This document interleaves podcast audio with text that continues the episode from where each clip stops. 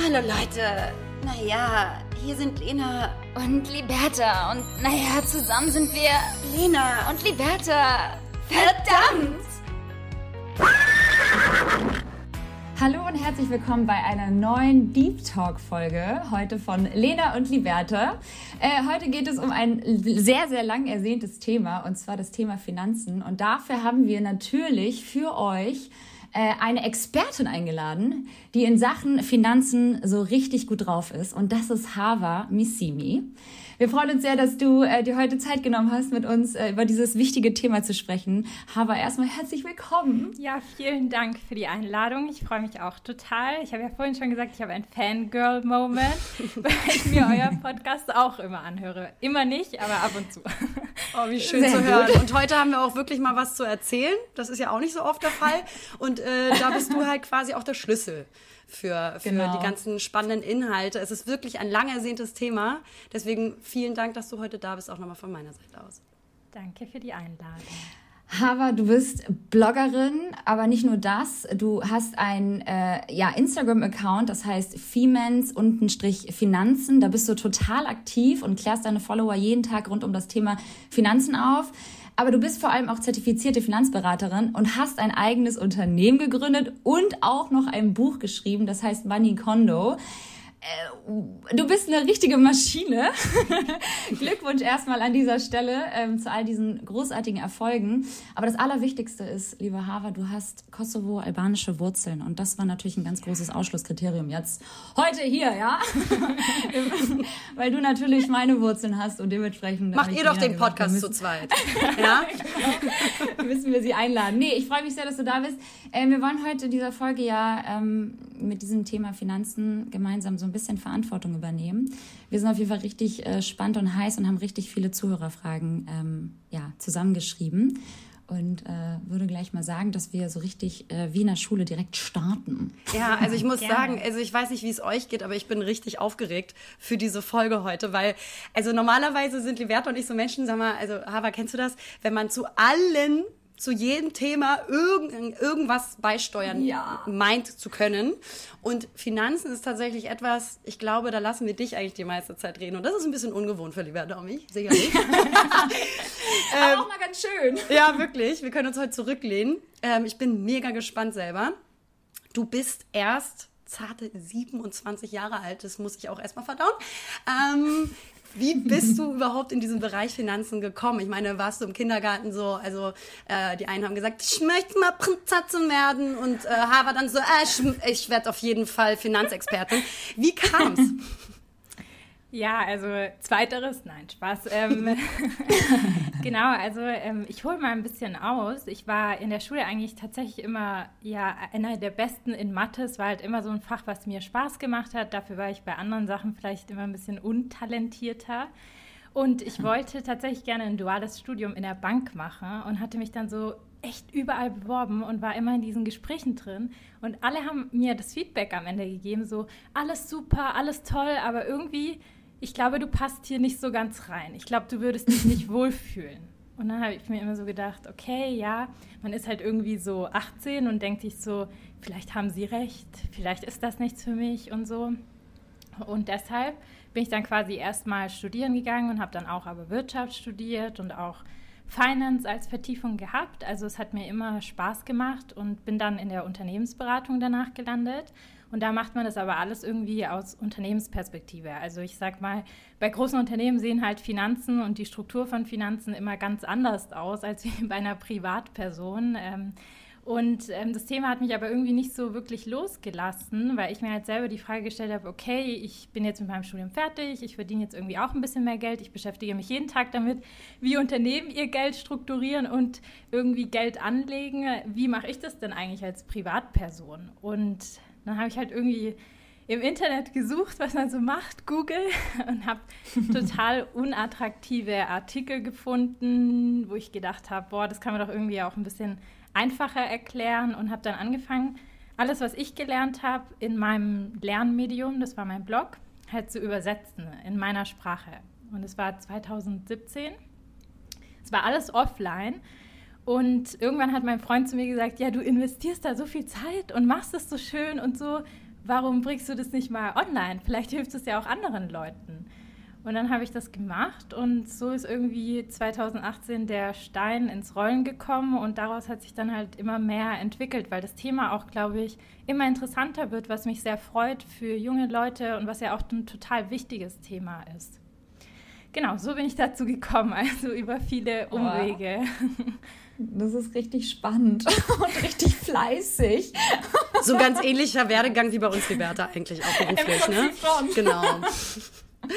Ja, herrlich. Äh, vielen, vielen Dank. Also das ist natürlich ähm, sehr beeindruckend, muss ich sagen, an dieser Stelle. Vor allem, weil wenn man mal überlegt, wie jung, also noch jünger als du schon, also als du jetzt bist, äh, dass du da ähm, so ein Interesse irgendwie für dich halt gefunden hast und dich da selbst reinge, reingehängt hast, ähm, dir das selbst auch mal irgendwie zu erklären. Und zwar jetzt nicht auf Unternehmenssicht, sondern auf dich projiziert, auf deine Person und auf deine eigenen Finanzen. Ähm, ich fand es auch total spannend irgendwie in deinem äh, Buch hast du also sind es natürlich auch immer so Sachen wie ich habe halt einfach selbst keine Ahnung von Finanzen und irgendwie habe ich auch keine Zeit dafür und überhaupt über Geld spricht man ja nicht und ich kann mit Geld irgendwie nicht umgehen. Warum ist das halt warum ist das so ein Thema in unserer Welt, wo man halt irgendwie das Gefühl hat, dass es so ein undurchschaubares Gebiet ist? Also warum warum haben die Leute so eine Furcht vor diesem vor diesem Thema Finanzen und warum ziehen sie sich? Warum stellen sie sich nicht dieser Sache von selbst und sagen, ich packe das jetzt an? Weil du sagst ja auch irgendwie, man, man investiert irgendwie ähm, so viel Zeit in, in andere Dinge, wie zum Beispiel Kleiderschränke ausräumen oder den Keller auszumisten. Warum strukturiert man sich dann nicht selber irgendwie, was das Thema Geld anbetrifft und bringt da ein bisschen Struktur rein und mistet da mal so ein bisschen auf? Ähm, wie, wie kommt man dazu? Wie schafft man diesen Step? Ja, das ist ähm, eine richtig gute Frage. Ich ähm, denke darüber echt schon voll, voll lange nach. Und es gibt, glaube ich, so ganz viele Faktoren, die zusammenkommen. Ihr kennt es wahrscheinlich auch so, in der Schule lernt man halt gar nichts über das Thema. Man redet überhaupt nicht drüber. Nee. Man hat nicht mal irgendwie so eine wirtschaftliche Grundlage. Und ich bin auch ganz ehrlich, als äh, Wirtschaftsstudent und Finance-Student lernt man das halt auch nicht für sich selber bezogen, mhm. sondern halt auf Unternehmen. Ähm, was soll man damit anfangen? Also das sieht einfach bei Privatpersonen anders aus, bei normalen Menschen, die halt arbeiten gehen und in Deutschland leben. Und das finde ich einfach ein bisschen traurig. Das finde ich so ein Punkt, wo man sicherlich was ändern könnte, weil klar, wenn man im Elternhaus wohnt, wo drüber gesprochen wird, super. Aber das ist, glaube ich, in mhm. wenigsten Fällen der Fall sozusagen. Ähm, ich weiß nicht, wie es bei euch ist. Also man redet ja nicht am Esstisch, zumindest habe ich das jetzt nicht so mit meinen Eltern gemacht, über Geld so viel oder wie man es anlegt. Oder die Eltern sprechen da ja nicht so drüber. Zumindest die meisten, glaube ich, nicht. Ja.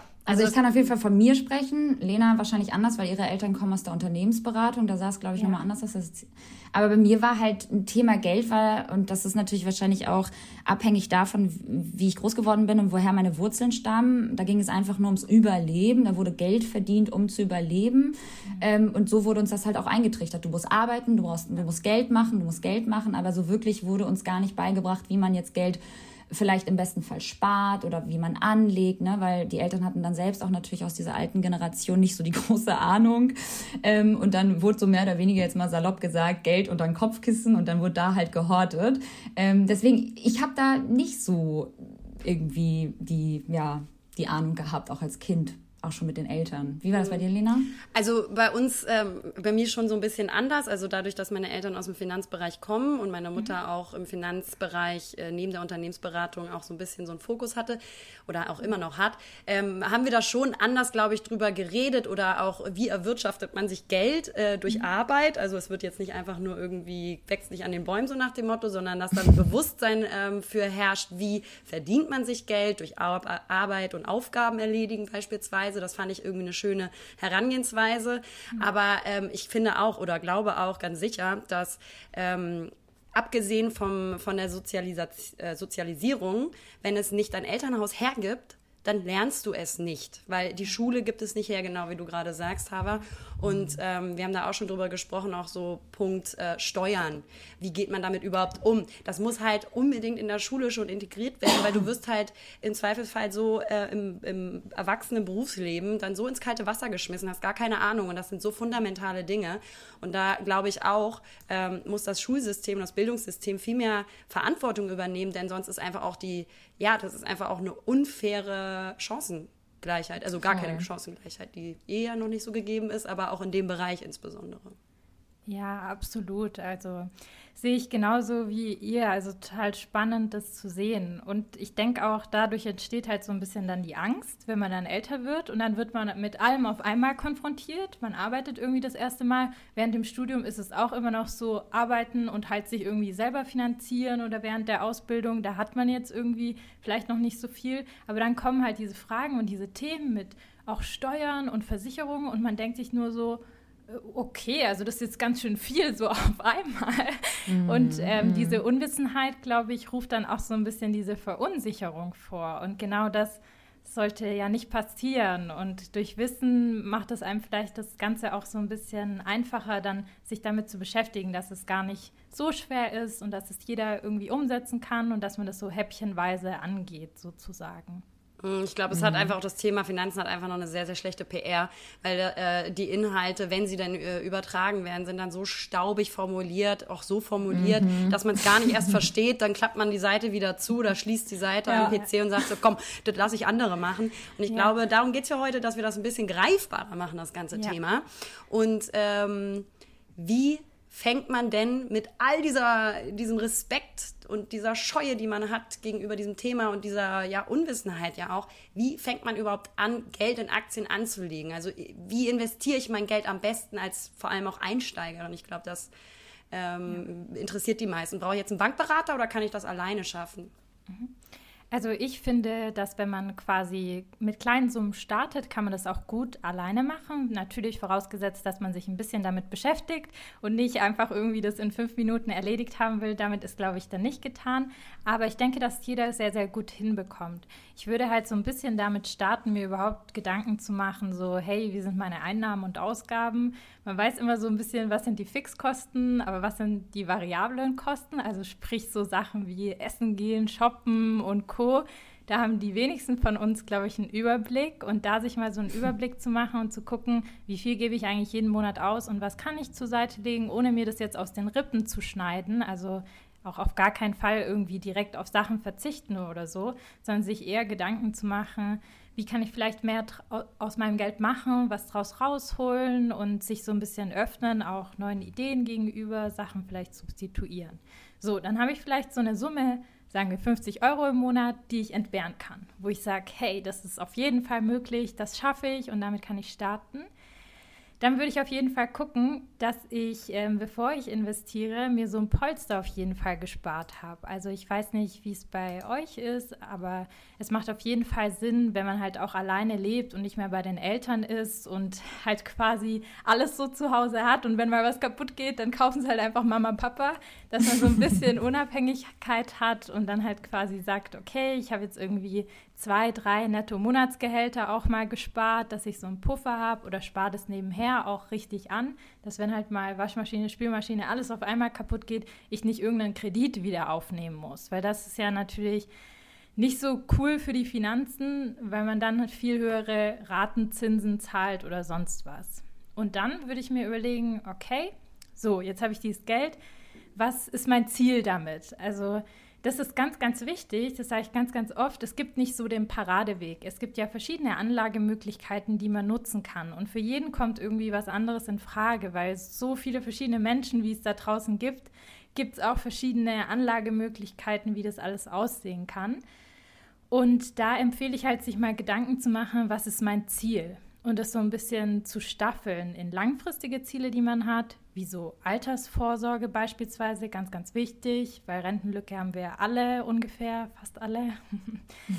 Oder das Thema, hey, ich will irgendwie einen Van in fünf Jahren und die Welt bereisen. Das ist ja auch was sehr Individuelles, dass man das halt mal so staffelt und wirklich formuliert für sich und sagt, so, die und die Ziele habe ich. Und dann sich wirklich überlegt, was passt denn, welche Anlage passt denn zu diesen Zielen? Und da ist halt wichtig, sich mal wirklich einzulesen, die ganzen verschiedenen Anlagemöglichkeiten zu verstehen und wenn man jetzt als Beispiel hat, irgendwie, wie du gesagt hast, Lena, in Aktien und man will langfristig, das würde ich auch empfehlen beim Thema Aktien als Privatanleger wirklich langfristig und langfristig bedeutet im Finanzbereich 10 plus Jahre, also mindestens 10 Jahre anzulegen, dass man dann halt quasi sagt, okay, so, das will ich langfristig machen und dann in Richtung Aktien geht. Und wenn man Anfänger ist, vielleicht lieber in was sehr breit gestreutes, also einen Fonds. Idealerweise ein passiver Fonds, ein ETF, da habt ihr wahrscheinlich auch was schon drüber gehört oder viele von uns. Ähm, und das könnte man dann eben machen. Und so würde ich halt immer vorgehen, wenn ich verschiedene Ziele habe, mir auch zu überlegen, was könnte die perfekte Anlage dafür sein, was sind die Vor- und Nachteile dieser Anlage, das zu verstehen und dann erst zu investieren. Das so als Step-by-Step-Guide. Oh Gott, oh Gott. War das zu viel auf einmal? ja, erstmal ganz viele Fremdbegriffe auch. ja, ich glaube, jetzt hast du ja schon so ein paar äh, die ersten Investi Investitionsmöglichkeiten genannt. Äh, ja. Fonds, ETFs. Ähm, ich glaube, das ist auch so ein Punkt. Vielleicht kannst du einen, kleine, so einen kleinen Guide für Dummies ähm, von dir geben. Äh, wo kann man sein Geld anlegen? Was sind so die Standards? Und mhm. was ist vor allen Dingen auch ein ETF? Ja, super gerne.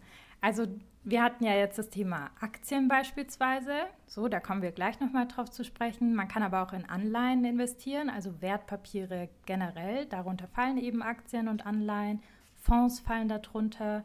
Wir klären gleich, was das ist. Oder eben auch Immobilien. Das sind so, so gängige Anlagemöglichkeiten, die wahrscheinlich die meisten von uns kennen. Und dann gibt es natürlich darüber hinaus noch andere Themen, wie Handtaschen investieren, das machen ja auch welche, oder Kunst, also so ganz abgefahrene Sachen, Wein. Oder auch so Themen wie Kryptowährung, was ja jetzt irgendwie auch so ein bisschen trendy ist Sneakers, alles Mögliche, ja. Es gibt ja alle möglichen Sachen, die ja irgendwie so einen gewissen Wert haben, die ich aber jetzt eher sehe als ähm, Beimischungen im Portfolio und dass diese Standardwerte lieber genutzt werden sollten, um quasi sich sein, den Großteil seiner Anlagen zu streuen. Und Fonds oder vielleicht können wir starten bei Aktien. Wenn ich eine Aktie habe, dann bin ich ja quasi Teil, also Mitinhaber eines Unternehmens. So, ich kaufe eine Aktie und dann kriege ich halt einen Anteilsschein, da steht drauf, hier ein Anteil bei Daimler, was weiß ich. Und dann ähm, bekommt man Gewinne. Und zwar, indem das Unternehmen halt einen Wertzuwachs hat, weil es immer wertvoller wird, weil ihm mehr Wert zugesprochen wird, oder Gewinnausschüttungen, die das Unternehmen jedes Jahr macht. Das muss es aber nicht machen. Und was sind jetzt Fonds, vielleicht auf der Basis aufgebaut? Ähm, stellt euch vor, ihr hättet alle in die Lufthansa-Aktie all euer Geld investiert. Super, dann hättet ihr vielleicht zwischendrin ähm, sehr gute Gewinne gemacht, aber wenn ihr jetzt quasi während der Corona-Pandemie in Rente gegangen wärt und ihr hättet das Geld dafür gebraucht, sähe es halt nicht so rosig im Depot aus, weil die halt sehr stark darunter gelitten haben. Deshalb mhm. macht es Sinn, in Fonds zu investieren, weil Fonds, könnt ihr euch vorstellen, wie so ein Obstkorb, da sind halt ganz viele verschiedene Obstsorten drin, also ganz viele verschiedene Aktien von verschiedenen Unternehmen aus verschiedenen Ländern. Exotischer Obstkorb. Was ist der Vorteil? Jetzt Beispiel wieder mit Corona. Lufthansa, wenn man das im Korb gehabt hätte und vielleicht aber auch so Sachen wie Zoom oder was weiß ich was, was halt von der Krise profitiert hat, dann wäre dieser Ausschlag nicht so stark gewesen und du hast halt mehr so einen Ausgleich im Portfolio und hast nicht so ein hohes Risiko. Das heißt, du profitierst vom Kapitalmarkt, wenn du halt sehr, sehr breit streust. Ganz, ganz wichtig, vor allem für Anfänger. Genau. Mhm. Und ähm, ja, soweit glaube ich, so Thema Fonds. Vielleicht können wir auch noch an der Stelle klären, weil ich halt immer merke, dass viele irgendwie ETFs noch nicht so ganz verstanden haben. Es wird zwar viel drüber gesprochen, aber ganz wichtig, das mal von Grund auf zu verstehen. Wenn wir einen Fonds haben oder so einen Obstkorb, wenn ihr euch das vorstellt. Es gibt ja zwei mhm. verschiedene mhm. Möglichkeiten, wie ich so einen Obstkorb zusammenstellen könnte. Nummer eins, ich gehe mit so einem leeren Korb in den Supermarkt und kaufe halt nach Gusto ein und denke mir so, yay, Himbeeren sind heute im Angebot, dann nehme ich gleich zwei mit und stelle den halt irgendwie so zusammen, wie es mir gefällt oder was die Preise so hergeben. Nummer eins. So, das wäre ein aktiver Fonds, weil ich habe jemanden, der aktiv diesen Fonds zusammenstellt, also quasi die Unternehmen kauft und verkauft in diesen Fonds rein. Dann haben wir Möglichkeit Nummer zwei. Du gehst in den Supermarkt mit deinem leeren Korb, aber diesmal hast du eine Einkaufsliste dabei. Auf dieser Einkaufsliste steht deutscher Obstkorb. 70% Äpfel, 20% Pflaumen, was weiß ich. Und der, den stellt ihr dann zusammen. Das heißt, ihr müsst nicht irgendwie viel drüber nachdenken, sondern seid wahrscheinlich schneller fertig und an der Kasse.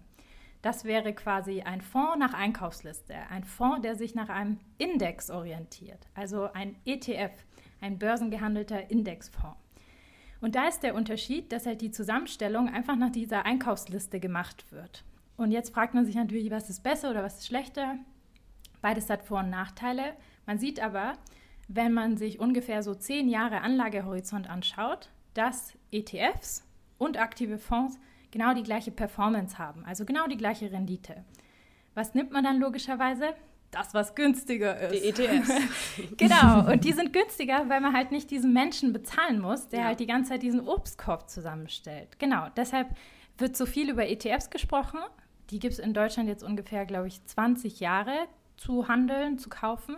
Und ähm, wenn man langfristig investiert, macht es auf jeden Fall Sinn, in ETFs zu investieren als Privatanleger. Mhm. Nun sagst du ja, dass ETFs äh, so, gerade so als Einstiegsprodukt ähm, sehr, sich sehr gut machen. Wie ist das denn, weil super viele uns auch geschrieben haben, sie sind Studenten, sie sind in einer Ausbildung, sie verdienen nicht so unfassbar viel Geld, haben also kein großes Budget im Monat, ähm, um zurückzulegen. Ähm, ab welcher Rücklagesumme sozusagen oder über, ja, ab welchen Rücklagen oder welchem Budget macht es dann überhaupt Sinn anzulegen? Also äh, das Coole ist bei den ETFs, da kann man halt schon mit 25 Euro einsteigen und bei manchen Neo-Brokern sogar teilweise mit 1 Euro und ohne Gebühren. Also könnt ihr euch vorstellen, das heißt, wenn ihr schon 25 Euro im Monat habt, könnt ihr euch relativ breit aufstellen mit dem Geld, wenn man so zum Beispiel einen All-World-ETF nimmt, ähm, der hat auch Schwellenländer mit drin, anders als der MSCI World, über den immer viel gesprochen wird, dass mal so nebenher gesagt. Ähm, da macht es auf jeden Fall Sinn, mit 25 Euro schon zu starten. Und es macht auch Sinn, schon früh zu starten. Also wenn es als Studie schon möglich ist, nutzt man nämlich damit den Zinseszinseffekt. Der Zinseszinseffekt mhm. ist halt so ein exponentieller Effekt. Das heißt, dass sich die Zinsen immer weiter verzinsen oder die Rendite, die man da erwirtschaftet. Und das macht halt absolut Sinn, weil Albert Einstein hat auch gesagt, das ist das achte Weltwunder.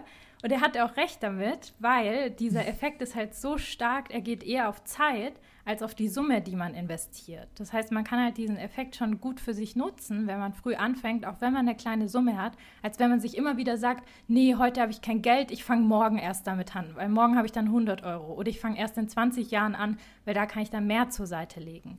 Es ist immer mhm. gut, auch mit dem Kleinen, was man hat, sich Gedanken zu machen, wie man das auch vermehren kann, weil auch so kleine Summen am Ende ja viel draus werden kann.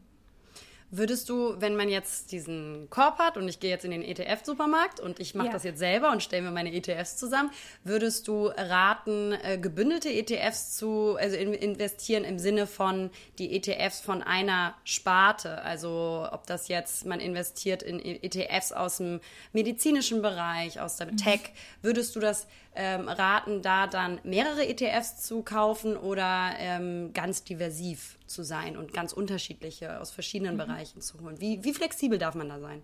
Mhm. Also das ist auch so eine Anlegertyp-Sache, weil es gibt ja Menschen, die ja sind irgendwie risikoaffiner und sagen, pff, all in, ich glaube an diese Branche, dann kann man auch in bestimmte Branchen gehen. Ich würde es aber nicht empfehlen, wenn man so wirklich planbar an die Sache rangehen will, weil es gibt sehr, sehr viele wirklich finanzmathematische Theorien, die halt zeigen, dass man sein Portfolio sehr möglichst risikoreduziert und bei der gleichen Rendite aufstellen kann, wenn man halt irgendwie sehr, sehr viel breit streut. Also ich sag mal, wenn ihr 70 Prozent eures Portfolios oder 60 sehr, sehr breit aufstellt, also wirklich guckt, dass ihr alles abbildet aus verschiedenen Ländern und verschiedenen Branchen, dann könnt ihr ruhig den Rest ein bisschen risikoreicher anlegen, wenn ihr risikoreicher unterwegs seid.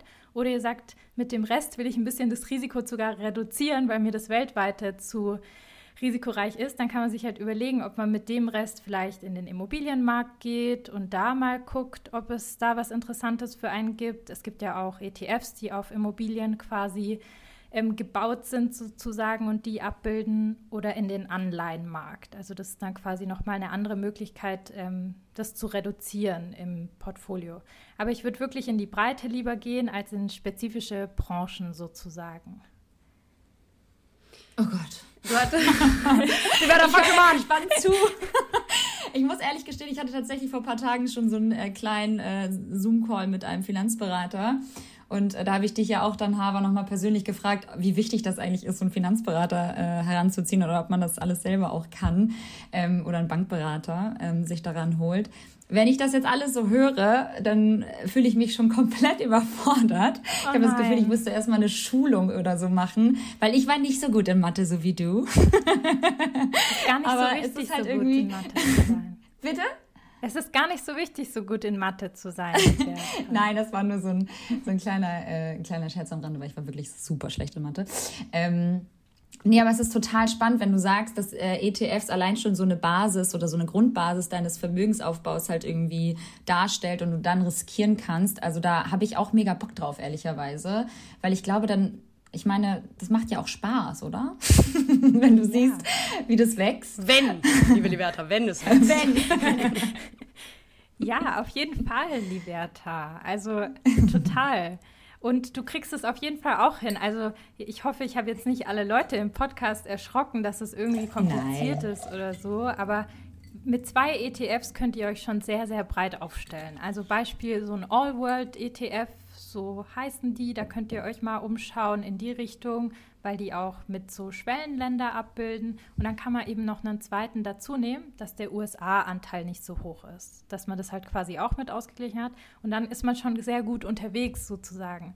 Und alles, was man dann darüber hinaus äh, macht, da wächst man ja auch rein. Also ist ja nicht, man macht das einmal und startet und dann adjustiert man ja auch immer wieder, weil man sich besser auskennt und ähm, sich was anliest wieder und hier noch was guckt. Also alles Step by Step. Das muss nicht alles ja morgen schon erledigt sein. Aber wenn du jetzt sagen, also sagst, äh, ich gebe euch jetzt mal so ein kleines Starterpaket zum Anlegen mit auf den Weg. Ähm, keine Sorge, wir reden noch weiter. Aber ich fand das jetzt gerade einen ganz guten Punkt, weil du gerade schon da ein bisschen eingestiegen bist. Was für ein Starterpaket in Mischung aus Fonds oder ETFs wäre das? Also was würdest du jetzt so ein bisschen raten? In welchem Mix? Genau, also wenn man jetzt beispielsweise sehr risikoreich ist, kann man alles zu 100 Prozent in Aktien-ETFs und dann zum Beispiel so eine Mischung machen aus einem weltweiten ETF und Schwellenländer oder so beispielsweise oder weltweiter ETF und Europa, wenn man ein bisschen weniger Risiko haben will.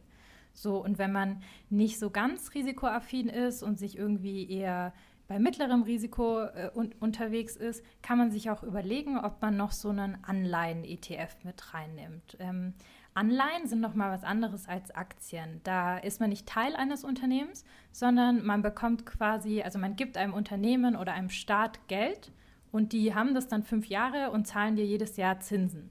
Und das macht das Ganze irgendwie ein bisschen kalkulierbarer und dadurch ist meistens das Risiko ein bisschen geringer, als wenn ich in Aktien investiere. Und da kann man dann zum Beispiel sich irgendwie einen Staatsanleihen-ETF noch suchen, wo man so einen sicheren Anteil drin hat. welcher Staat wäre es? Aber welcher Staat ist gerade ja, sehr drin? Europa ist natürlich sehr, sehr sicher, ja. Das kann man immer machen, da ist man auf der sicheren Seite. Aber man bekommt halt auch nicht so viele Zinsen, ja, das muss einem dann bewusst sein. Aber ich kann total verstehen, wenn man vielleicht zu Beginn halt so ein bisschen noch was mit drin haben will, was einem Sicherheit gibt, sozusagen. Mhm. Und das wäre halt was so in Richtung mittleres Risiko. Und so diese zwei Sachen kann man sich dann mal anschauen zum Starten, würde ich sagen. Also so simple, easy start. Simpel. Ähm, du sagst ja auch, du hast zu Beginn gesagt, man sollte sich möglichst realistische Ziele ähm, zusammenstellen, mhm. ähm, bevor man sich das Ganze halt irgendwie mal im Großen anschaut, bevor man sich unrealistische Ziele steckt. Das demotiviert ja nur, sagst du ja auch in deinem Buch. Ähm, wie ist das denn zum Beispiel? Ich habe einfach mal Bock, irgendwann so in ein, zwei Jahren, das ist so für mich so ein realistisches Ziel, ähm, eine eigene Immobilie zu haben. Mhm. So. Jetzt ist die Frage, lohnt es sich denn derzeit noch gerade in, Immobilien zu investieren? Jetzt mal so ein, äh, eine persönliche Frage an mich. Vielleicht interessiert es auch die anderen da draußen. Aber auch das ist hier für mich eine Lehrstunde.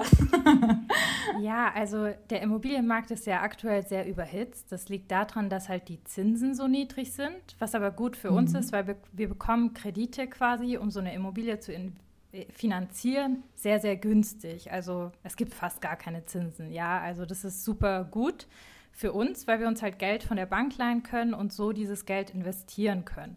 Und die Bank gibt Privatpersonen halt kein Geld, um in Aktien zu investieren, weil wir da jetzt nicht so professionell ausgebildet sind, sondern halt Immobilien, weil halt ein Wert dahinter steckt. So. Und ähm, ich finde, dass es auf jeden Fall Sinn macht. Es kommt halt ganz drauf an, wo, in welcher Verfassung die Immobilie ist und wie viel sie kostet im Endeffekt. Weil ich weiß nicht, du bist ja, glaube ich, in Hamburg. In Hamburg mhm. Innenstadt wird es wahrscheinlich super schwierig. Aber vielleicht mhm. gibt es mhm. ja so Gegenden drumherum, wo ein guter S-Bahn-Anschluss ist, wo man noch äh, humane Preise zahlt dafür und irgendwie die Miete deinen ganzen Tilgungssatz deckt. Also quasi dein Kredit plus genau. die Zinsen, die du zahlst. Mhm. Genau. Darauf, ja. darauf äh, spekuliere ich eben auch, ne? dass ich dann ja. sage, für was zahle ich jetzt hier irgendwie meine ganze Kohle pro Monat? Und ja. äh, wenn man die Abzahlung dann äh, tilgt äh, bei der Bank, dann zahlst du eigentlich umgerechnet, kommt natürlich darauf an, wie teuer die Immobilie ist, aber eigentlich, mhm. ich habe mir mal ausgerechnet, den gleichen, den, das, gleiche, das gleiche Geld pro Monat, als wenn ich die Miete für nichts rausscheuere. Mhm, Deswegen, genau. ähm, ja gut, falls jemand noch ein Haus zu verkaufen hat, gerne. Ne? Klar, die sind, wir sind ja wie Meer, also Sand am Meer, ne? momentan. Das ist ja unfassbar. Und dann kommst du vielleicht auch endlich mal wieder zurück nach Hamburg. Also sehr gerne direkt die Häuser an Lena. Genau. Ja. ähm, ich frage jetzt mal für eine Freundin, also für mich, ähm, ab wann lohnt es sich, seine Dividende eigentlich auszahlen zu lassen? Also wenn man jetzt schon mal ein paar Jährchen, wie mhm. ich das bin, äh, am Investieren ist und man mhm. hat jetzt auch ein bisschen Plus gemacht. Ähm. Bei mir ist es momentan so, dass äh, ich äh, natürlich vermeiden möchte, Negativzinsen äh, zu zahlen. Mhm. Das ist, also Negativzinsen sind das, was, wenn du auf dem Konto halt Geld hast, gespart hast, dass äh, das auch noch, es ist noch gar nicht so lange, ich glaube seit vier ja. Jahren oder wie lange, ja. korrigiere mich, mhm.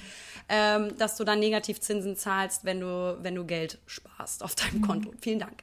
Ja. Und von meinem Geld muss ich was abgeben. Das ist total nett und total fair. Sehe ich genauso. Und ähm, ab wann lohnt es sich genau, von seinem Gewinn, den man jetzt über Aktien und Anlagen ähm, verdient hat, sich die Dividende auszahlen zu lassen? Also brauche ich dafür erstmal ein aktives Investment, dass ich sage, ich kaufe mir jetzt was.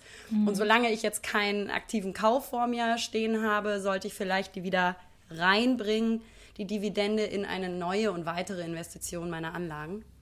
Ja, also es ist tatsächlich so, Lena, wie du gerade gesagt hast, wir haben ja jetzt auch, ähm, heute sind die Inflationsraten von letzten Monat rausgekommen und die Inflation ist aktuell sehr, sehr hoch. Die liegt bei über 4 Prozent. Wir haben normalerweise eine Inflation von 2 Prozent.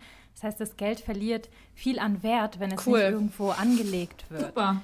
Ja, es ist tatsächlich gerade so ein bisschen eine Ausnahmesituation. Also sprich, ich glaube, wenn du das Geld jetzt nicht brauchst, würde ich es lieber gucken, dass ich es reinvestieren würde. Außer du sagst, du willst dir jetzt damit mal was kaufen. Genau, ja. Du hast irgendwas, was du dir jetzt kaufen willst, irgendeine tolle Handtasche oder irgendein anderes Investment, was du machen willst. Ähm, dann kannst du dir das ausbezahlen lassen und dann kannst du ein bisschen gucken mit den Steuern. Man hat ja diesen 801 Euro Steuerfreibetrag.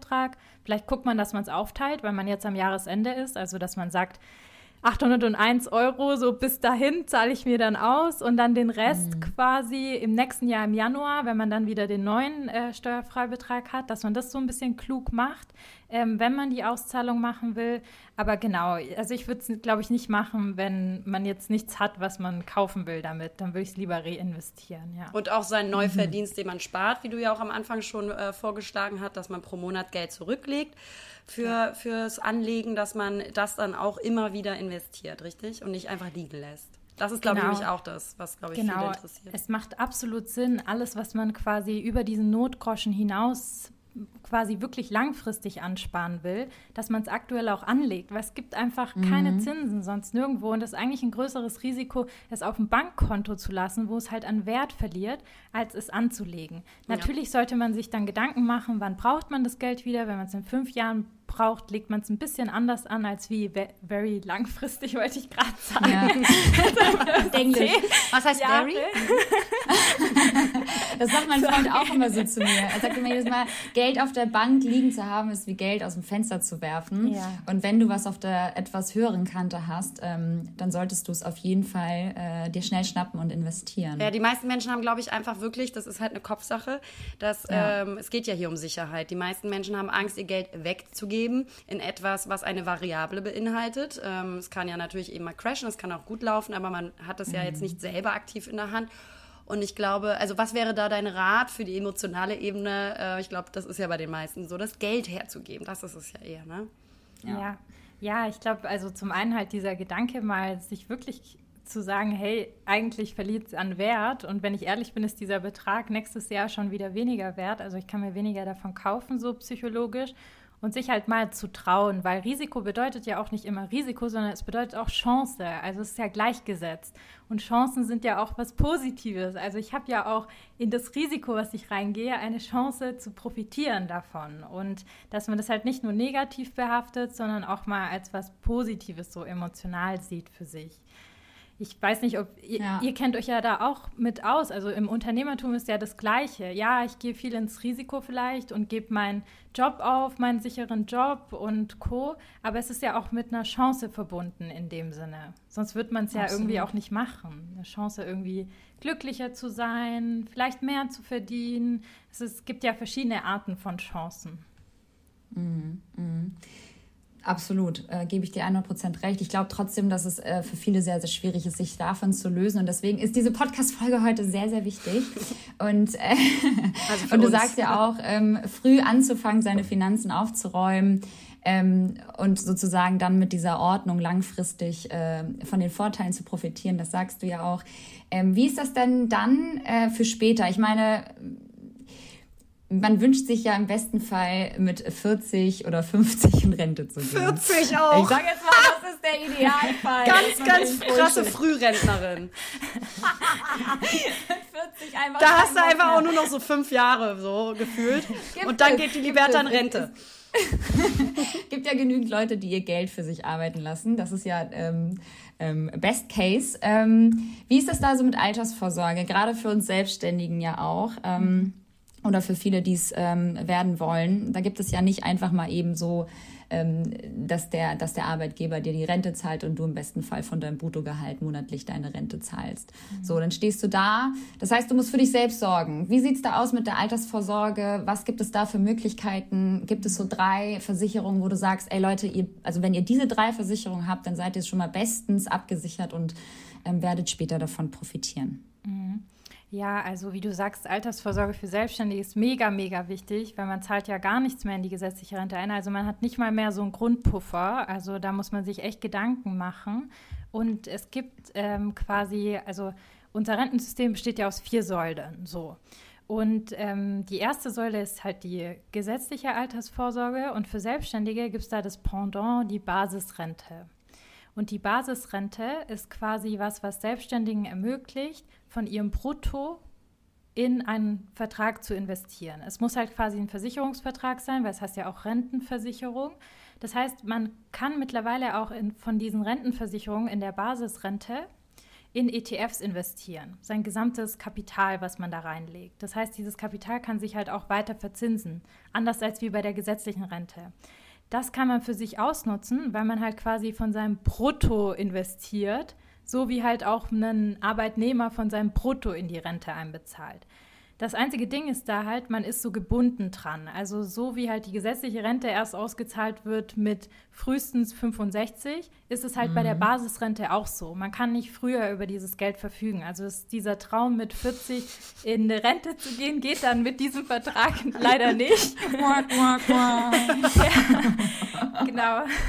Aber man kann ja dann, wenn man sagt, wirklich, ich habe so ein Ziel mit 40 in Rente zu gehen, sich halt andere Sachen überlegen und alles halt privat machen und nicht über so einen Rentenversicherungsvertrag gehen, sondern halt gucken, in Immobilien anzulegen, ähm, wenn das ein Thema für einen selber ist und dann quasi von den Mieteinnahmen dann zu leben mit 40 oder 45 oder halt zu sagen, ich baue mir dann selber ein Portfolio zusammen und aus ETFs, Aktien, was weiß ich und habe dann ein gewisses Volumen, wo ich halt dann halt immer was rausnehme oder aus diesen Dividenden lebe, wie es Lena vorhin gesagt hat. Und ähm, Genau, das ist so aber eine Möglichkeit für Selbstständige, die ich mir auf jeden Fall anschauen würde, weil das Interessante ist auch an der ganzen Sache, das unterschätzen viele. Wenn man quasi diesen Basisrentenvertrag hat, ist auch dieses ganze Vermögen in dieser Basisrente ähm, insolvenzgeschützt. Das heißt, wenn es einem halt mal richtig, richtig schlecht geht in der Selbstständigkeit, kann dieses Kapital nie angefasst werden, weil es wirklich halt hart für die Altersvorsorge da sein soll. Mhm. Wenn man halt mal irgendwie, kann ja passieren, ja. Roberta, also, wenn es ja. mit bei uns den Bach unterläuft, was äh, ziemlich wahrscheinlich ist, ich sagen, dann das glaube ich nicht passieren. bei euch, aber weil so generell, ist, also man weiß ja nie, was passiert. Also das ist dann mhm. so ein bisschen so ein Schutz auch so, ne? Und ähm, genau, ich weiß ja nicht, wie macht ihr das denn mit ähm, Anlagen oder eurer Altersvorsorge? Seid ihr schon immer selbstständig? Ja, oder? Mm -mm. Ich. Also, ja. wer fängt an? Du gerne. wer fängt an? Also bei mir war es tatsächlich so, dass ich ähm, auch nach dem Abi eine Ausbildung gemacht habe und dann anschließend festgearbeitet habe, mich dann äh, für das Studium entschieden habe, da natürlich auch nicht in die Rente eingezahlt habe und dann aber ähm, mit meinem ersten Job, was auch nur lediglich dann ein Jahr ging, in die Rente eingezahlt habe und dann erst die Selbstständigkeit kam mit 26. Und seitdem muss ich sagen, habe ich Rücklagen, aber keine Investition oder keine bestimmte, ich habe jetzt nichts, wo ich sage, das, das habe ich jetzt jeden Monat für meine Altersvorsorge zurückgelegt. Nein, also noch gar nichts tatsächlich. Deswegen, ich bin da ganz neu auf diesem Gebiet, muss aber auch trotzdem dazu sagen, auch wenn ich weiß, dass das kein Argument dafür ist, ähm, weil du ja auch selber sagst, egal nach dem Motto, wie viel Budget man hat, ähm, sollte man frühestmöglichst anfangen. Das habe ich halt so nie gesehen. Ich hatte eher so dieses andere, oh, ich muss mein Geld erstmal irgendwie sammeln und man weiß ja nie, was kommt. Und dann kam ja. Corona und dann dachte ich so, oh Gott sei Dank hast du kein Geld ausgegeben. Mhm. Ne? Also damit äh, äh, macht man sich dann ja auch wahnsinnig. Und so ähm, ist es das erste Mal für mich auch äh, als Selbstständige in diesem Jahr tatsächlich, auch durch den Einfluss durch meine Freunde und durch meinen Partner, dass ich anfange darüber nachzudenken, wie investiere ich, wie lege ich mein Geld an, was sind meine Ziele und dahingehend möchte ich mich jetzt langsam aufbauen und ich glaube, es ist jetzt auch noch nicht zu spät. dementsprechend äh, bei mir noch gar nicht äh, so viel. Mm, ja. Also ich muss sagen, bei mir war das jetzt, ähm, Entschuldige, wolltest du? Nein, nein, alles Da rein. ich wollte dir das nicht vorwegnehmen. Ähm, ich war zwar immer schon selbstständig, also direkt nach dem Studium habe ich mich selbstständig gemacht, aber ähm, man hat da, also habe ich jetzt auch noch längst nicht darüber nachgedacht, irgendwo anzulegen. Und ähm, also da finanziell war ich auch noch gar nicht so aufgestellt, als dass ich mich damit beschäftigen beschäftigt hätte, auch wenn es gegangen wäre. Ne? So, wie du mhm. sagst, aber äh, man ist da, glaube ich, ähm, emotional vom Kopf her noch gar nicht drin, wenn man denkt dann immer so das große Geld und wenn man dann irgendwann äh, gutes Budget zur Seite gelegt hat oder sich verdient hat, dann macht es erst Sinn. Ähm, ist natürlich falsch, aber so habe ich auch gedacht. Und ich muss dir ganz ehrlich sagen, zum Punkt Rentenversicherung, ich, ich habe ich hab mich zwar jetzt privat versichern lassen, weil das günstiger ist, als in die äh, staatliche zu zahlen, ich bin mir nicht sicher, ob ich da diese Form von Rentenversicherung abgeschlossen habe. Ähm, mhm. Und das ist auch so ein Punkt, dass wir, glaube ich, oftmals unwissend und unaufmerksam und unachtsam mit solchen Themen durchs Leben laufen, weil wir einfach nicht dran denken und uns auch nicht vorführen und vor Augen halten, wie wichtig das ist, ähm, darauf zu achten und spezifisch nachzufragen, wenn man Versicherungen abschließt oder das einfach extra nochmal zu tun. Wird mich jetzt dazu führen, muss ich ganz ehrlich sagen.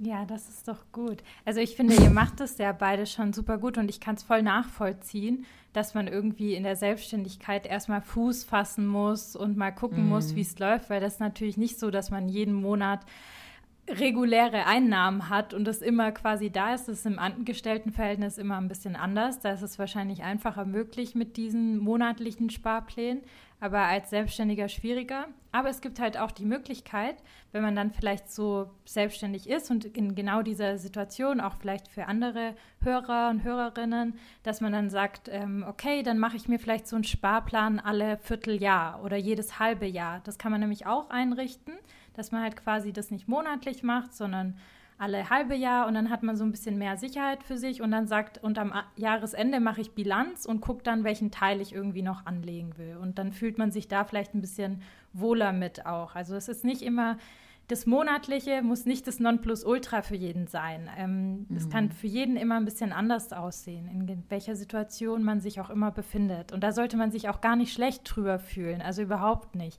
Wichtig ist, dass man sich einfach mal damit auseinandersetzt und einem das bewusst ist, dass man eben was tun sollte und auch nicht zu lange das vor sich herschiebt und das irgendwie mit was Positivem assoziiert, dass man ja um sich selbst sorgt, sozusagen. So wie man immer mhm. Self-Care macht, so mit Masken und so. wie er sich halt gehen. Hast du absolut, absolut recht. Ich habe sogar, bei mir war es genauso, ich habe Gott sei Dank einen äh, Bruder, der da auch sehr visiert ist in dieser Thematik. Der war schon immer so, Liberta, du musst was mit deinem Geld machen, du kannst es nicht auf dem Konto liegen lassen. Und dann äh, ging es los mit damals irgendwie mit so einer Berufsunfähigkeitsversicherung. Das greift jetzt natürlich in ganz andere Themen, aber dass man halt auch da abgesichert war, dann ging auf einmal mein Vater los und sagte, ich zahle aber schon seit Jahren deine Lebensversicherung, irgendeine so eine veraltete Lebensversicherung. Sowas hat man ja auch alles. Super, ja. Und man hat auch bestimmt eine Rechtsschutzversicherung oder eine Zahnzusatzversicherung, alles da. Aber man hat halt irgendwie noch gar nicht so explizit, explizit so ähm, für seine, für seine spätere ähm, Altersvorsorge halt irgendwie gedacht. Und deswegen ist es halt so unfassbar wichtig, auch für mich, das jetzt mal endlich ähm, zu tun und mich bei hinzusetzen und mich mal wirklich damit bewusst auseinanderzusetzen, wie du auch schon sagst, wo möchte ich später sein, wann möchte ich in Rente gehen, was sind meine Ziele, ähm, die ich ähm, realistischerweise verfolgen kann. Ja, ich glaube, das sind auch so ähm. Themen, äh, so ge generell bei uns Menschen, Themen, die zu weit weg sind und zu stark ja. in der Zukunft, die zu abstrakt für unser Gehirn sind. Ja, ja, genau. Die, die schieben wir dann gut weg und dann kümmern wir uns nicht drum, weil wir uns noch nicht vorstellen können, wie es dann später äh, sein wird. Das ist gleich ist ja auch mit Erderwärmung genau der Fall. Also ja. ich meine, jetzt mehr und mehr ja. Äh, erfährt man das am eigenen Leib, äh, in der Umwelt, bei sich zu Hause in Deutschland, es passiert immer mehr. Aber normalerweise war es ja bis dato echt so dieses Jahr, man merkt es jetzt vielleicht irgendwie nur so, man weiß es, aber man fühlt es noch nicht richtig. Und das ja. sind so abstrakte Sachen, die uns oft daran hindern, jetzt schon was zu tun. Ähm, mm, voll. Ja, voll. Das war ein richtig guter, wichtiger Punkt. Also hätten wir irgendwie vor 20 Jahren schon mit dem Klima reagiert, wäre es jetzt vielleicht gar nicht so krass ähm, und so dringend, wie es jetzt der Fall ist. Und so ist es halt beim Thema Altersvorsorge und Rente auch. Also mhm. genau das Gleiche im Prinzip. Ja, würdest du ähm, raten, ähm, für gerade für so Einsteiger, dass sie sich ein Sparkonto anlegen, also ganz praktisch gesehen, ähm, um da eine gute Übersicht zu haben und ähm, auch zu wissen, da lege ich mein Geld an und aus, von dem Konto wird auch das Geld dann äh, in meine Aktien investiert? Ähm, würdest du, oder meine Anlagen, Würdest du dazu raten oder wie ähm, erhält man eigentlich den richtigen Überblick über seine Finanzen? Ja, also absolut. Da kann ich sehr dazu raten, weil es halt nochmal hilft, irgendwie das aufzuteilen, dass man nicht alles auf ein Konto hat, wo halt alles rein und raus geht, sondern ein bisschen Struktur schafft und halt vielleicht direkt am Monatsanfang was zur Seite legt. Dann hat man das nämlich auf diesem anderen Konto, was man dann dafür nutzt und auch diesen Notgroschen auf ein ganz separates Konto legt, dass man halt nicht immer so denkt, ja, Notgroschen ist da und neue Handtasche auch oder irgendwie so. Dass man halt quasi so ein bisschen Struktur reinbringt. Da gibt es für jeden verschiedene Modelle. Aber es macht Sinn, wenn man jetzt zum Beispiel drei Konten hat. Also ein Konto, wo alles reingeht und wo Fixkosten rausgehen, variable Kosten. Dann ein Konto, wo wirklich gespart wird, zum Beispiel eben der Notgroschen drauf liegt und dann sagt man noch, ich spare auf eine Reise oder so und überweist sich da jeden Monat Geld drauf, dann ist das auch so aus dem Augen, aus dem Sinn. Und dann eben noch quasi ein Konto oder ein Depot hat, was damit verbunden ist, wo man halt dann so langfristig rein investiert sozusagen und das Geld drauf kommt, was langfristig weg soll. Genau. Ah, cool. Guck mal, auch wieder was gelernt. Sehr gut. Ich habe auch drei Konten. Habe ich drei Konten? Ja. Bin gerade bei, ja, doch, doch, stimmt. Geschäftskonto, privates Konto. Es wurde mir dann auch tatsächlich vom Steuerberater mal gesagt oder empfohlen, weil ich alles damals auch so richtig dumm. Ich glaube, es machen halt auch super viele, gerade so eine Anfangsselbstständigkeitsphase, dass man nur ein Konto hat und dann kommt da alles rein und äh, um allein da schon mal eine Struktur reinzubringen und etwas Klarheit über seine Finanzen, ähm, ist das schon ein sehr, sehr guter Tipp, glaube ich, sehr hilfreich für, für viele da draußen, mal seine Konten wirklich äh, aufzusplitten in private Ausgaben, äh, fixe, fixe Kosten, Geschäftskonto, wenn man dann selbstständig ist. Und dann habe ich noch so ein Hobbykonto. Darf ich das so nennen? Ja, ich Wo die so Sexschaukel wird.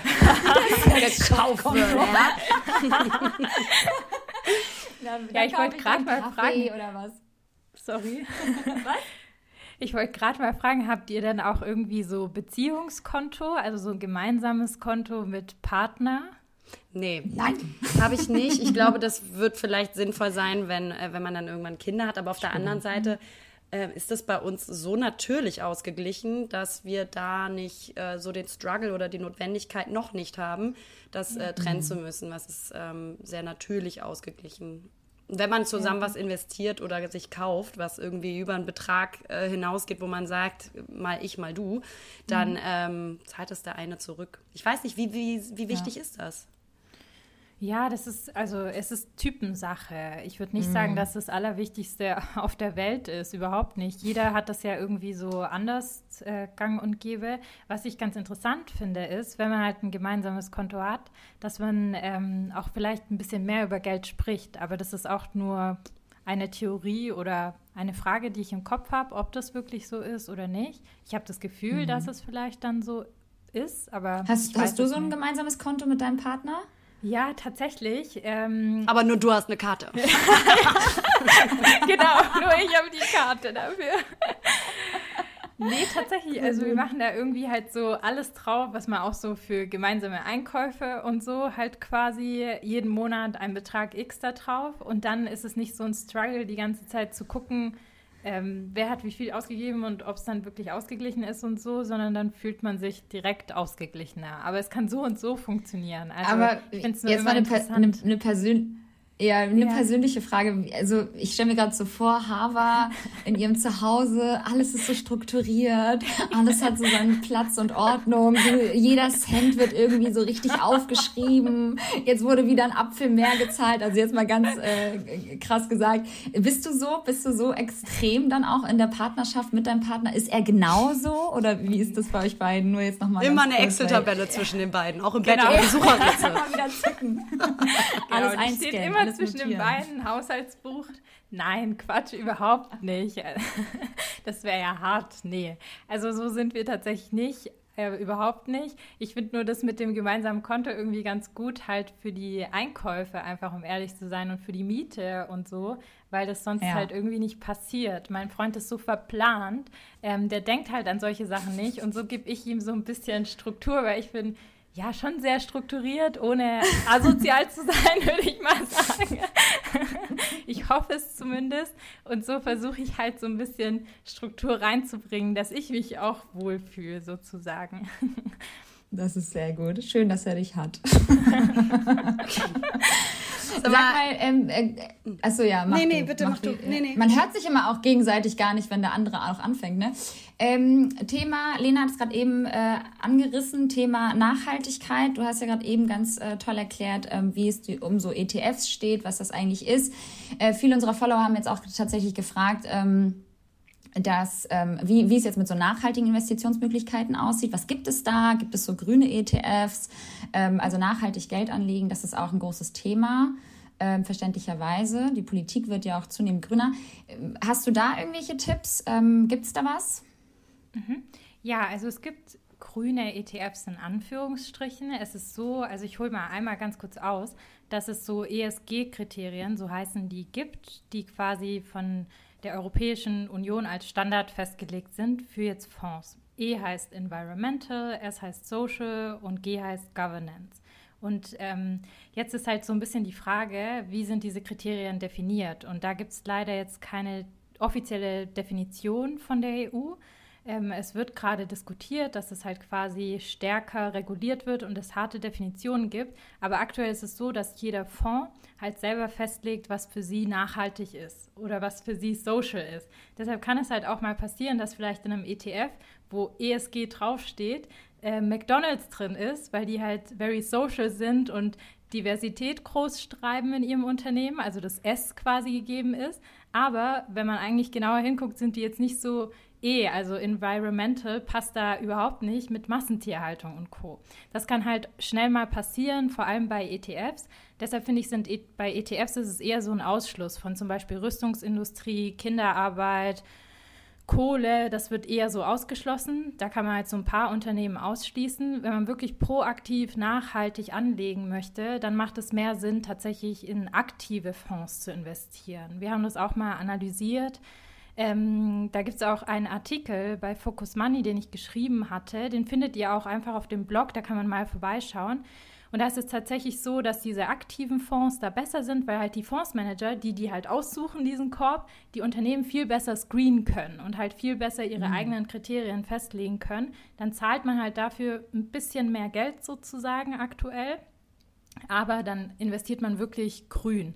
Weil bei ETFs ist es wirklich nur ein Ausschlussverfahren. Das muss einem dann einfach bewusst sein. Wenn das einem schon reicht, ist sehr super. Wenn einer sagt, nee, ich möchte wirklich richtig nachhaltig anlegen, dann würde ich aktuell eher in den aktiven Fondsbereich. Wenn die ESG-Kriterien aber geschärft werden, kann es auch sein, dass die ETFs dann nachhaltiger werden. Genau. Mega. Also, ja, dann ab in die Kohle investieren, sage ich, ne? Erstmal ab zu McDonalds. Ab in die Kinderarbeit. no? Oh, ach toll. ähm, so, anderes Thema. Ähm, wir kommen ja schon fast zum Ende.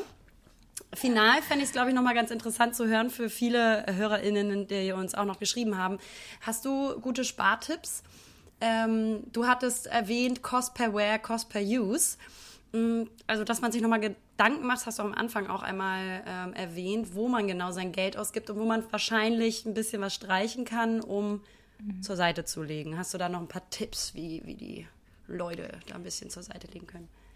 Äh, ja, also dieser Cost per Wear, den finde ich halt ganz cool. Ich weiß nicht, ob ihr das so kennt. Jetzt, wenn ich beispielsweise halt mir überlege, hey, kaufe ich diesen Trenchcoat oder das und das und der ist irgendwie vielleicht ein bisschen teurer, dann überlegt man sich ja vielleicht mal, wie oft würde ich den denn tragen? So, und wenn der 200 Euro kostet und ich trage ihn aber 200 Mal, weil er so zeitlos ist, dann kostet er halt einmal 1 Euro pro Tragen sozusagen. Weil 20, 200 durch 200 gibt 1. So. Und dann ähm, habe ich aber vielleicht. Das wusste so, selbst ich. und äh, dann gibt es ja quasi irgendwie so Sachen wie Paillettenrock, der vielleicht super billig ist, so 40 Euro bei HM gekauft, was weiß ich. Ähm, den trägt man aber vielleicht ein, zwei Mal maximal. Und dann ist dieser Cost per Wear ja eigentlich viel höher, weil dann zahlt man irgendwie 20 Euro pro Tragen sozusagen. Und das mhm. ist dann mm. wiederum eigentlich gar nicht so nachhaltig, dafür so viel Geld auszugeben. Also es scheint ja relativ günstig zu sein, aber in Wahrheit ist es ja gar nicht so günstig.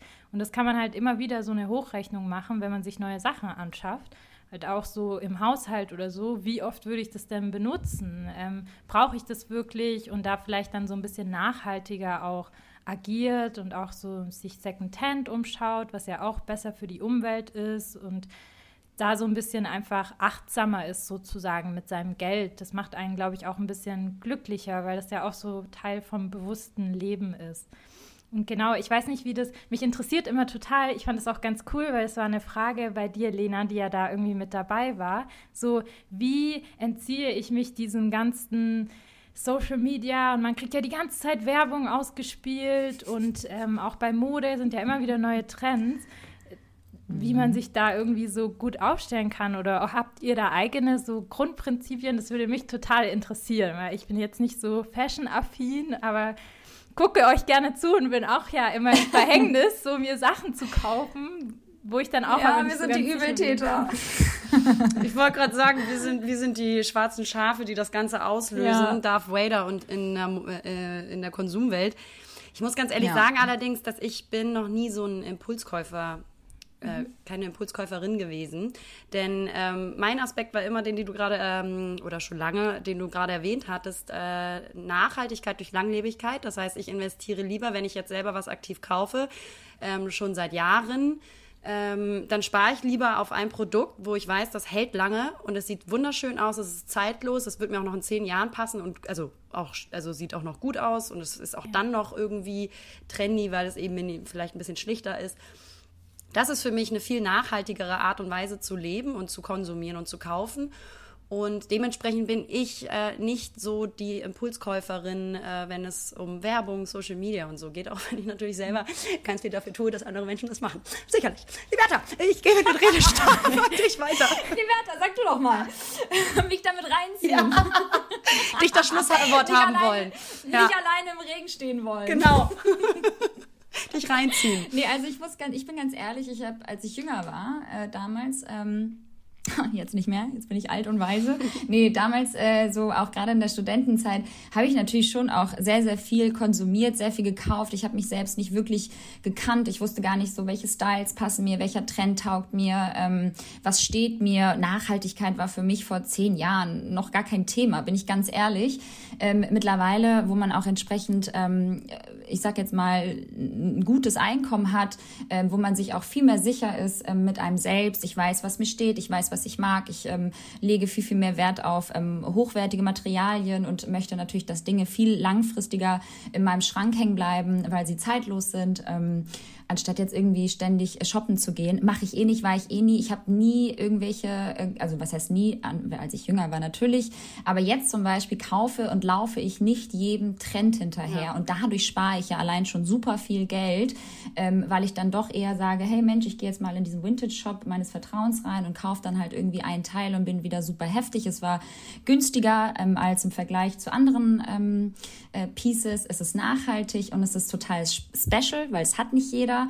Und ähm, allein so diese Denkweise ähm, hat einfach schon so viel mit mir gemacht und ähm, das zeigt sich mittlerweile auch in meinem Kleiderschrank. Ich habe so viel Kram jetzt aussortiert und will das auch einfach nachhaltig für mich jetzt so ähm, ja weiter weitermachen weil es mich auch total stresst, jedem Trend hinterherlaufen zu müssen. Also nur weil wir diesen Job ausführen, heißt es das nicht, dass wir selbst ähm, jedem Trend hinterherlaufen oder jeden Scheiß kaufen, ähm, den wir irgendwie sofort toll finden. Wie du selber sagst, dann tut es halt irgendwie eine, eine Jacke für 200 Euro. In dem Fall, weil wir es 200 Mal anziehen, statt einen Paillettenrock, den wir nur einmal anziehen. Das ist schon, das, ist auf jeden Fall schon wahr.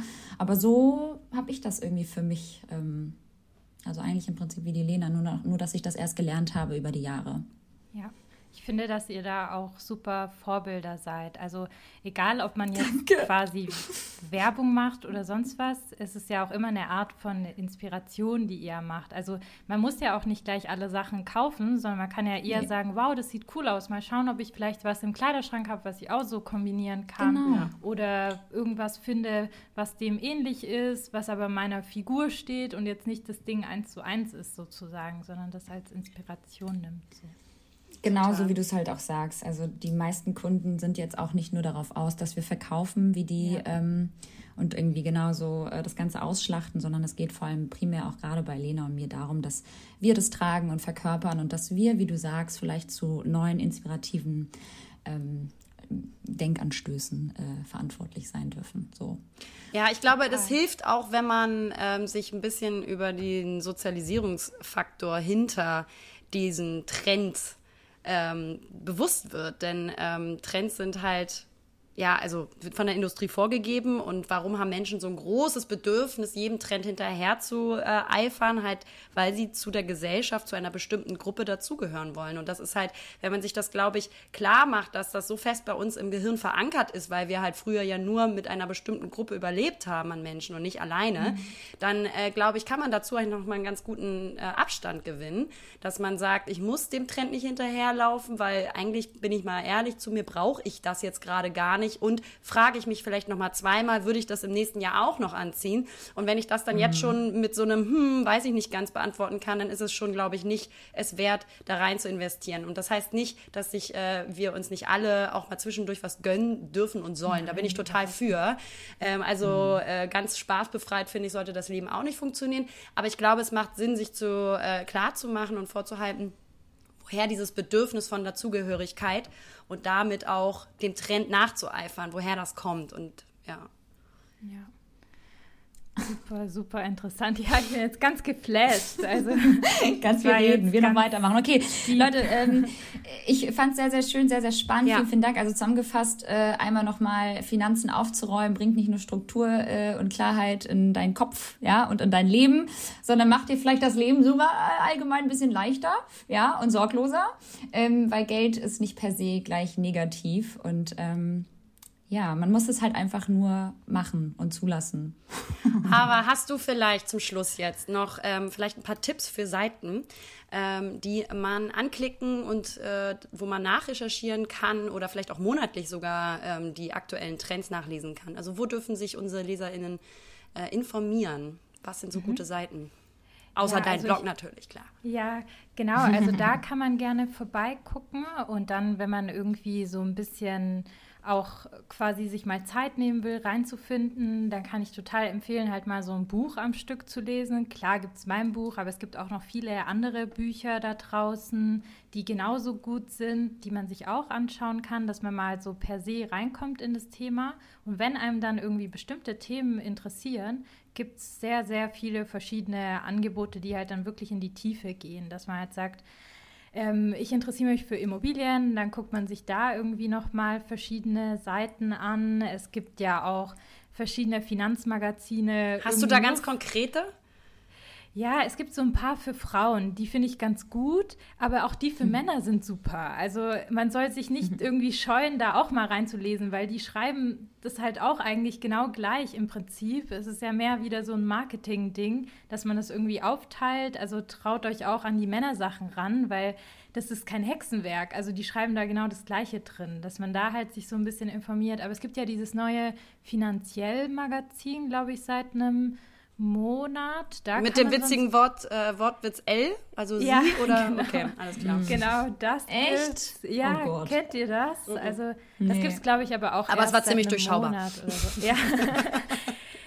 das kann aber okay. man sich mal anschauen, mhm. genau. Ähm, auf Instagram, ja, mal vorbeischauen. Und wenn man mal so, also wir haben auch so einen Online-Kurs mal aufgenommen, der umsonst ist, wenn man sich zum Newsletter anmeldet. Da kann man sich einfach mal anmelden und kriegt mal eineinhalb Stunden wirklich so geballtes Wissen und kann auch mal stoppen und mal in so das Thema einfach reinkommen. Der ist kostenlos, also da kann man sich gern einfach mal Wo anmelden. Wo finden wir das?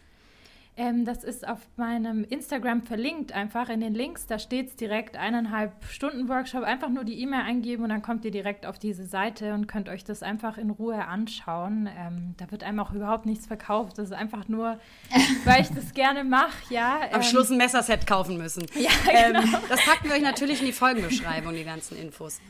Genau. Genau. Und ansonsten natürlich auch dein Buch. Du kannst auch, brauchst nicht so bescheiden zu sein. Ich äh, habe ja schon mal ein bisschen reingeblättert.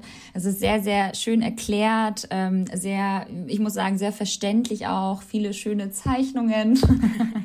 also Money Condo heißt dein Buch und deine Instagram-Seite heißt Femens untenstrich Finanzen. Das packen wir euch, wie gesagt, nochmal in die Folgenbeschreibung.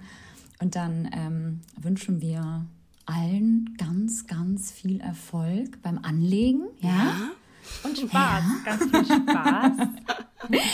Es war wirklich ganz hervorragend, Hava. Vielen, vielen ja, Dank. Wirklich. Ich habe jetzt einen ich richtigen Motivationsschub. Euch. Das war super, super schön. Und wie gesagt, mhm. ich hatte meinen großen Fangirl-Moment und Fangirl auch. Wie schön, das freut uns. Ich werde jetzt meinen Bankberater feuern, weil er mache ich jetzt selber. Nein, das hat mir aber wirklich richtig viel Spaß gemacht, auch wenn ich da so ein bisschen schon seit zwei, ein bisschen über zwei Jahren mich so rein gefunden habe. Trotzdem glaube ich heute noch mal richtig viel gelernt durch dich, weil ja, auch ich, man beschäftigt sich ja dann doch nicht so intensiv damit. Wir Toll, haben jetzt Hausaufgaben zu erledigen. Vielen, Danke vielen euch. Dank, Hava. Danke für das Gespräch. Schönen Tag noch. Ich hoffe, euch hat es auch gefallen, ihr Lieben. Äh, gebt uns auch Feedback, ähm, abonniert uns, liked uns, kommentiert uns, ähm, seid lieb zu uns und ähm, ja, bis zum nächsten Mal. Bis dann. Hava auch die nächsten Male immer dabei sein. Hava, jetzt bist, kommst du nicht mehr raus. Das ist unser drittes Mitglied. Tja, Hava, das hast du nun davon. Also, euch einen schönen Tag und bis bald. Hallo Leute. Naja, hier sind Lena und Liberta. Und naja, zusammen sind wir Lena und Liberta. Verdammt!